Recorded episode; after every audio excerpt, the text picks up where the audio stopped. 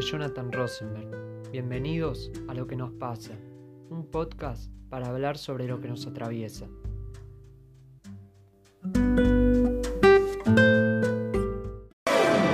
¿Qué hace que una persona caiga en la xenofobia? Fácil de detectar.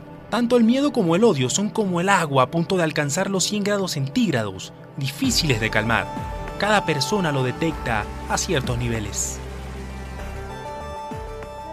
Xenofobia es una sensación, ¿no cierto?, de miedo o de rechazo hacia lo otro, ¿no es cierto?, a lo, desconocido. En, el en temas migratorios, por ejemplo, esa sensación de miedo al extranjero.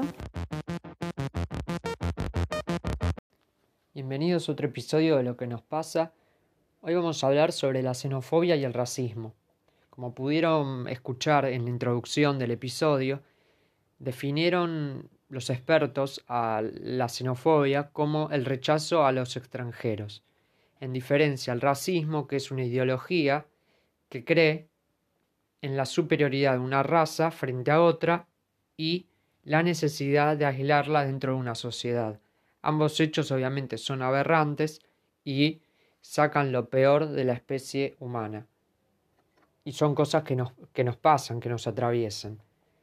En este episodio no va a haber tantos audios, sino que sino más lecturas debido a que eh, la mayoría está en inglés. Y no quiere decir solo que estos dos hechos pasen en Estados Unidos, pero no se puede soslayar ni hacer la vista gorda con que en ese país durante el último año, eh, durante los últimos años mejor dicho, eh, la gente se cansó y empezó un movimiento que es el Black Lives Matter, que atravesó distintas disciplinas, entonces vamos a hacer un repaso primero de eso, para luego sí meternos en cómo afectan el racismo y la xenofobia a nuestra sociedad argentina.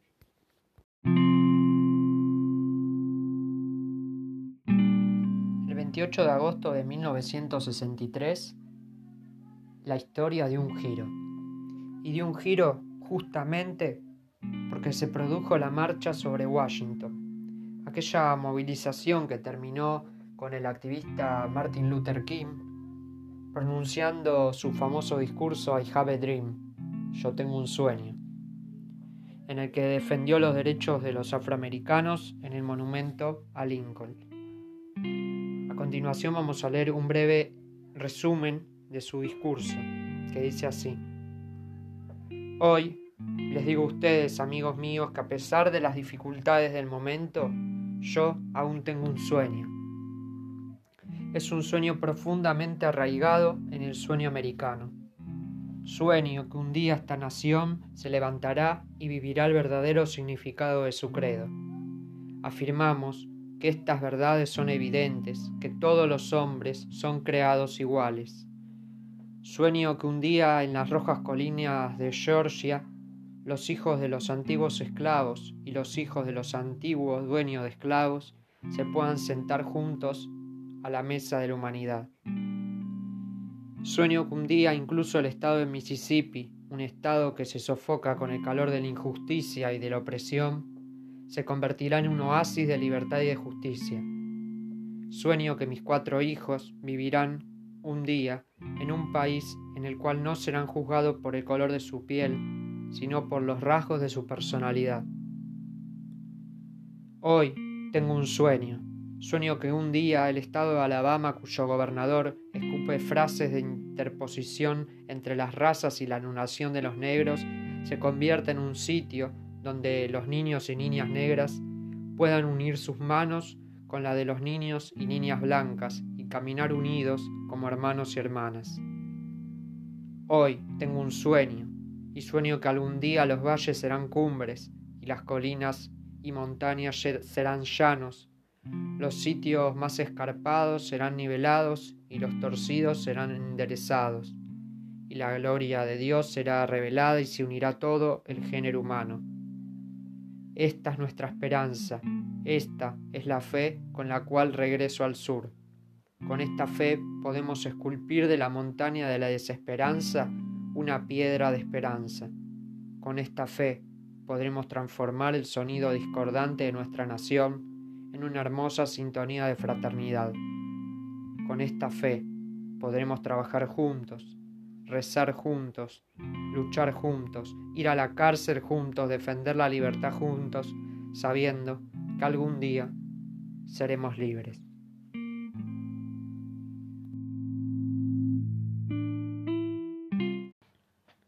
Pasaron 57 años de este discurso y parece que las cosas no cambiaron. La historia se vuelve a repetir. Incluso desde el mismo poder se les da entidad a los supremacistas blancos, que como en otros episodios habíamos dicho, la ideología siempre está ahí y depende de quién esté en el poder, sale a la luz o se esconde.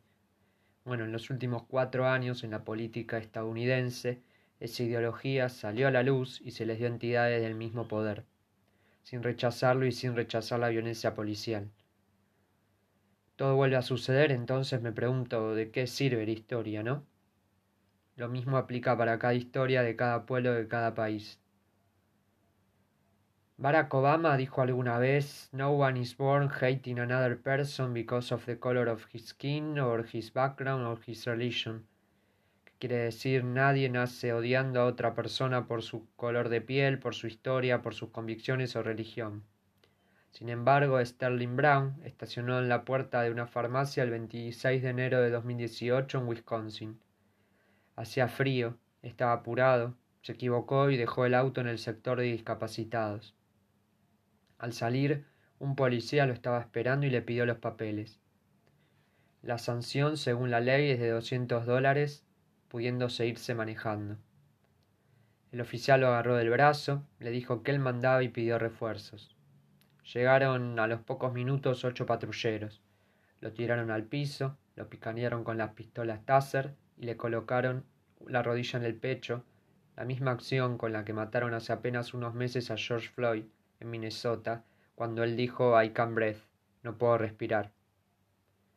Sterling Brown fue detenido durante toda la noche. Lo escupieron y lo verduguearon. Lo que no sabían era que era el escolta suplente de los Milwaukee Bucks, una franquicia de la NBA.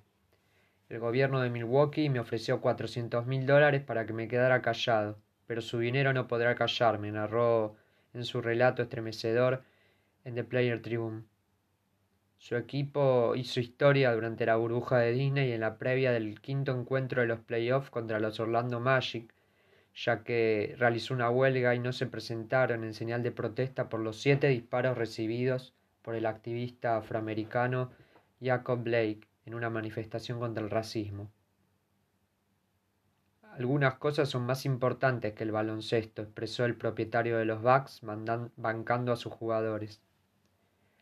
La decisión de los Milwaukee llegó a oídos de las otras franquicias que se encontraban dentro de la burbuja sanitaria por el coronavirus, quienes se sumaron al boicot. La Liga Femenina de Básquet replicó la medida. La MLS, que es la Liga de Fútbol, siguió los mismos pasos. Los cambios no se hacen solo con palabras, ocurren con acciones y deben suceder ya, expresó LeBron James, crack de Los Ángeles Lakers y el jugador más significativo que tiene actualmente la NBA y último campeón. Esta mierda más grande que el básquet. Quien no entienda esto es parte del problema, declaró Demar de Rosan, jugador de los San Antonio Spurs. Scottie Pippen respaldó la decisión diciendo el poder de los Bucks es el poder negro. Dos días más tarde, los deportistas y los empresarios de la NBA resolvieron continuar con los partidos, pero el Black Lives Matter sacudió fronteras, impactó en la Premier League, que es la primera división del fútbol inglés, y aunque no lo crean, hay enormes figuras del deporte diciendo no al racismo y basta de gatillo fácil. Todas las franquicias llevaban dicha consigna en las camisetas y también el ploteo del estadio y en la cancha. Quizás es un gramo de esperanza que un no depositan todo esto para que las cosas cambien, porque gente que tiene tanto poder de llegada, quizás con conciencia pueden llegar a otros. Desde mi punto de vista para celebrar que los jugadores y jugadoras del deporte que sea, no importa, se comprometan y se involucren. También otras personas que exceden el ámbito deportivo, como el arte, la música, la literatura. Como dije hace un rato, esto trasciende las fronteras y afecta a todas partes del mundo. Esto no es solo un problema estadounidense y está en nuestras manos resolverlo. Siempre que iba a la iglesia los sábados me preguntaba cosas, muchas cosas, porque no solo soy un boxeador, también leo, también estudio y cuando viajo hago preguntas a la gente para ver cómo viven y aprender de ellos. Siempre le preguntaba a mi madre, mamá, ¿por qué todo es blanco? ¿Por qué Jesús es blanco y tiene ojos azules? ¿Por qué en la última cena son todos blancos? Los ángeles son blancos. Em, María y sus ángeles también, pregunté, mamá. ¿Cuando muramos vamos a ir al cielo? Ella dijo, claro que iremos al cielo. Y respondí, entonces, ¿qué pasa con todos los ángeles negros?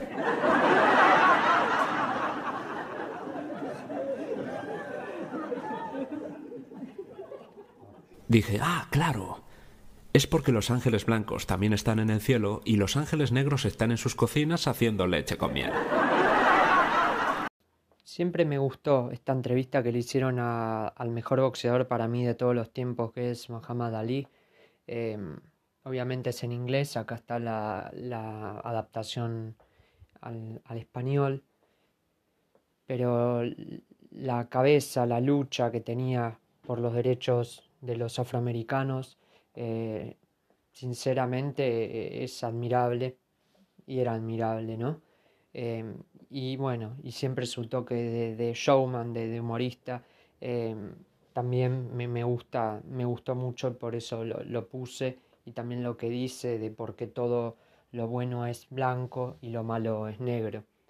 Eh, extrapolándole un poquito a nuestra sociedad, eh, como todos sabemos, eh, la Argentina es un país de inmigrantes, se hizo en base a la inmigración, y a partir de ahí en las décadas siguientes y en la actualidad seguimos recibiendo inmigrantes y también a medida que eso va creciendo también crece la xenofobia y el racismo, eh, crece el desprecio también hacia los pueblos originarios, todo el desprecio a todo al ser diferente me parece.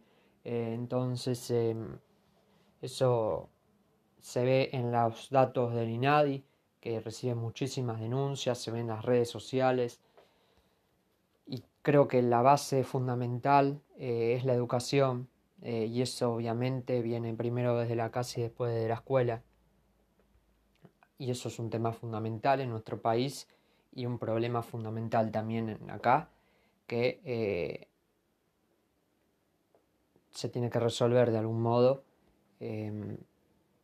cambiando obviamente la mentalidad porque eh, sinceramente no se puede construir, me parece, una sociedad eh, discriminando al otro, eh, ya sea por su religión, por su color de piel, por lo que piensa, por lo que dice. así una sociedad no tiene futuro y creo que es importante ponerse a reflexionar estos temas para pensar qué es lo que estamos haciendo y qué es lo que podemos hacer.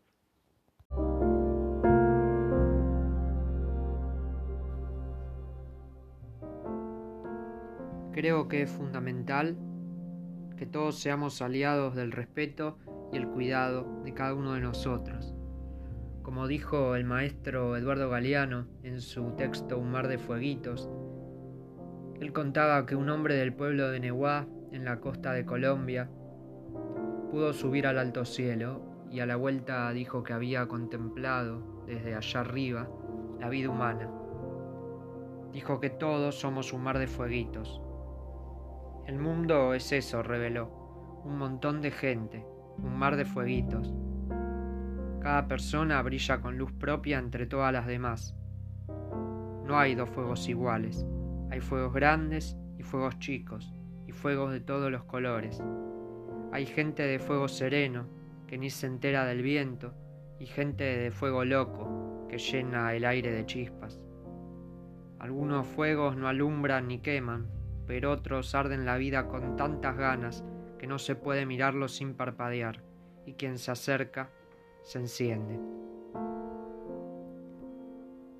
Que todos nuestros fuegos siempre nos hagan ser mejores, que nuestra misión sea hacer puentes en un mundo lleno de grietas.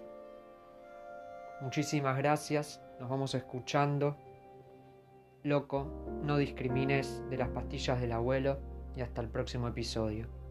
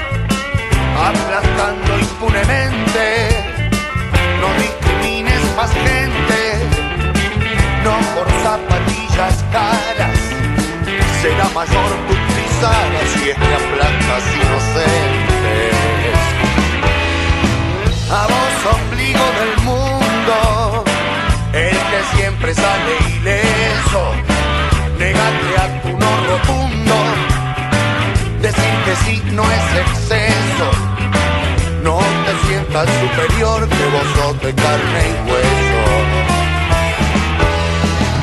Discriminador siniestro, que se pajea con guantes.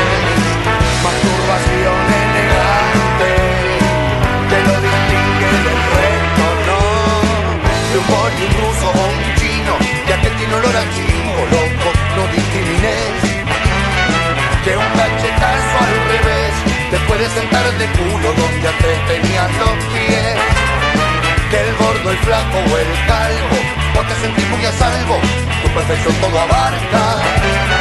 Baja un poquito la vista, no te olvides que la parca también te anoto en su lista.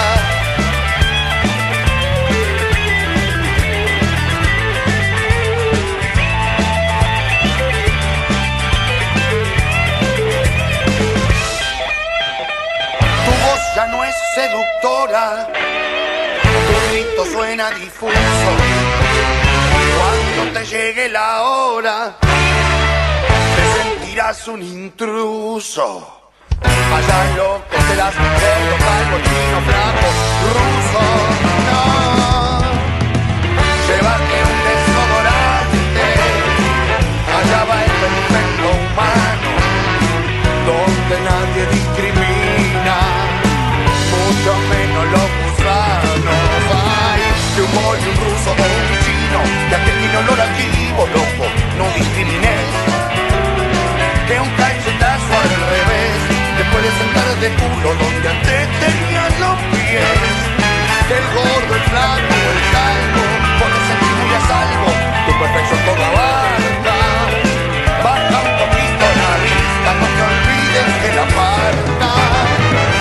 también te anotó en su